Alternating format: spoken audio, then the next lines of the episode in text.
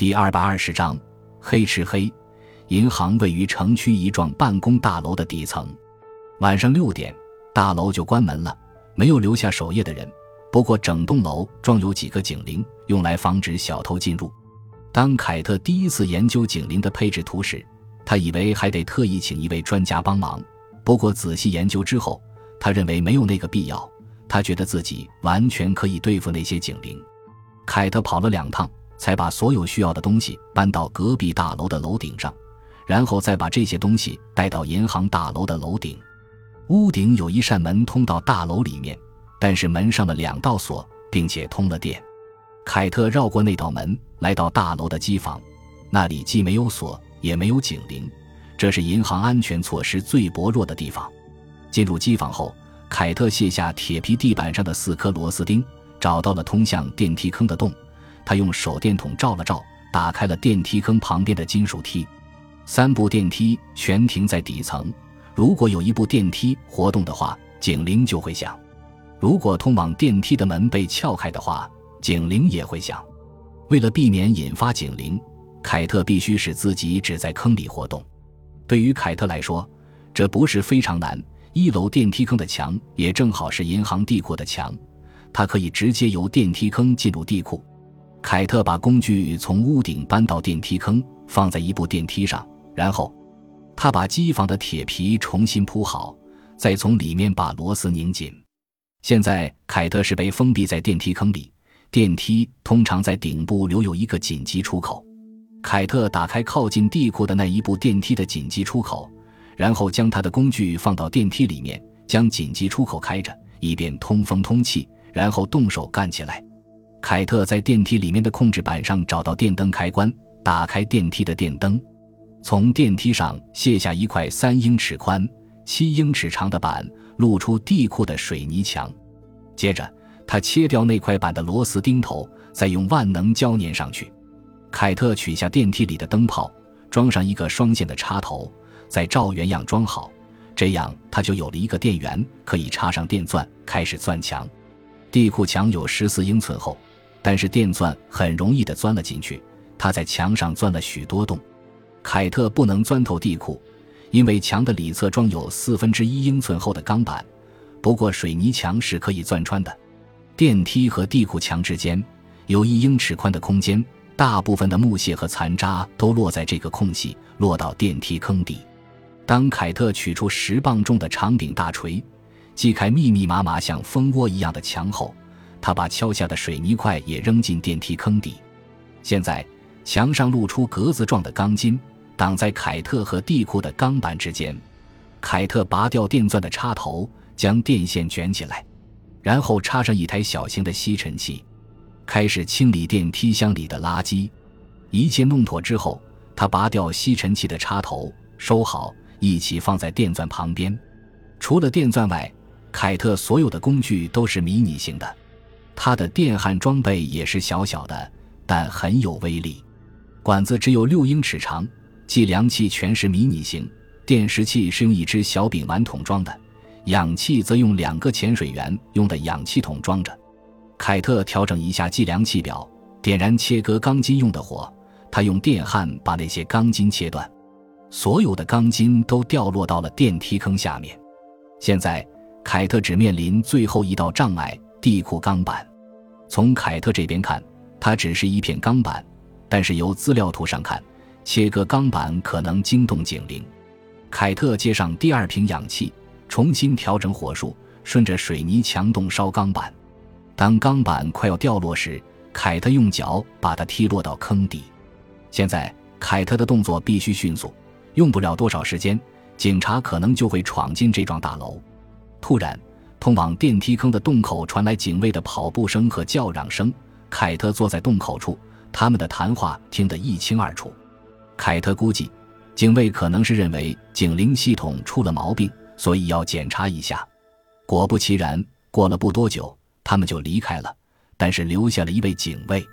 时间已不多，凯特看了一眼表，再过半个小时，地库就要开门了。更糟的是，大楼的工作人员很快就会来开门，准备营业。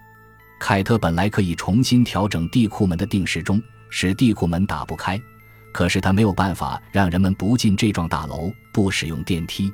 此时的凯特才想起，他应该在周末才开始行动，那样时间充裕些。但现在已经太迟了，再过半小时他就没法逃出去了。现在凯特必须争分夺秒，他没有时间去开银行的钱柜了。于是他转身去看那一排排的保险箱。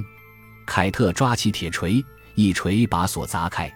凯特曾经答应给罗伊保险箱中物品的清单，但是他从来没有打算在地库里浪费时间清点东西，所以凯特带来三个口袋，每一个口袋做一个号码，这样他就可以把里面的东西分开放，以后再来清点。他拉开保险箱，掀开盖子，把一沓沓的百元钞票放进第一个袋子。对第二和第三个箱子，他也是这样做，然后把三个布袋捆在一起，只带一把螺丝刀和一根八英寸长的铁棍，从进来的那个洞退出去。电梯还停在底层，凯特用磁铁固定的那块墙板固定的非常牢。他用铁棍撬开墙板后进了电梯。凯特可以想象，留在银行里的那个警卫，也许已经听到一两声模糊的声响。如果凯特继续砸那一排排的保险箱的话，可能就会引起他的注意。再来一次搜查之后，他用最快的速度进入电梯，推开电梯顶上的紧急出口，把装钱的袋子扔上去，自己也爬上去。爬上屋顶后，凯特扔掉螺丝刀和铁棍，然后他脱掉戴了一整夜的橡皮手套，橡皮手套里的双手全是汗。天已经亮了，在向汽车走过去的时候。凯特决定直接离开这里，不再回旅馆。凯特打开汽车门，把钱袋扔了进去，坐进驾驶室。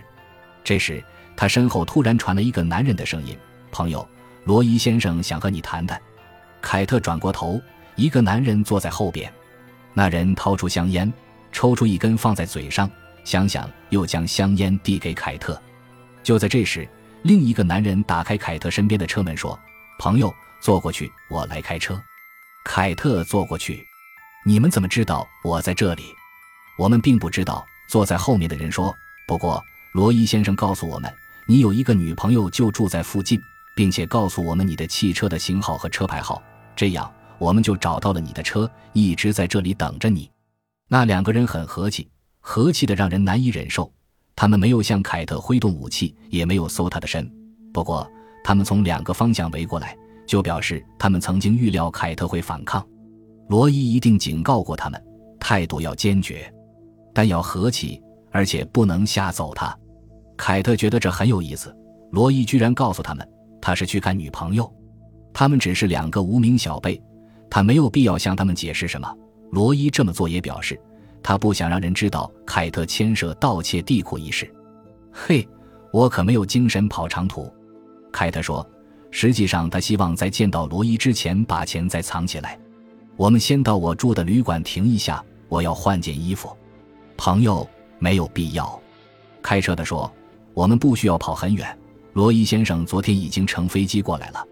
凯特坐在汽车上，故意装出一副很轻松的样子，但内心非常紧张。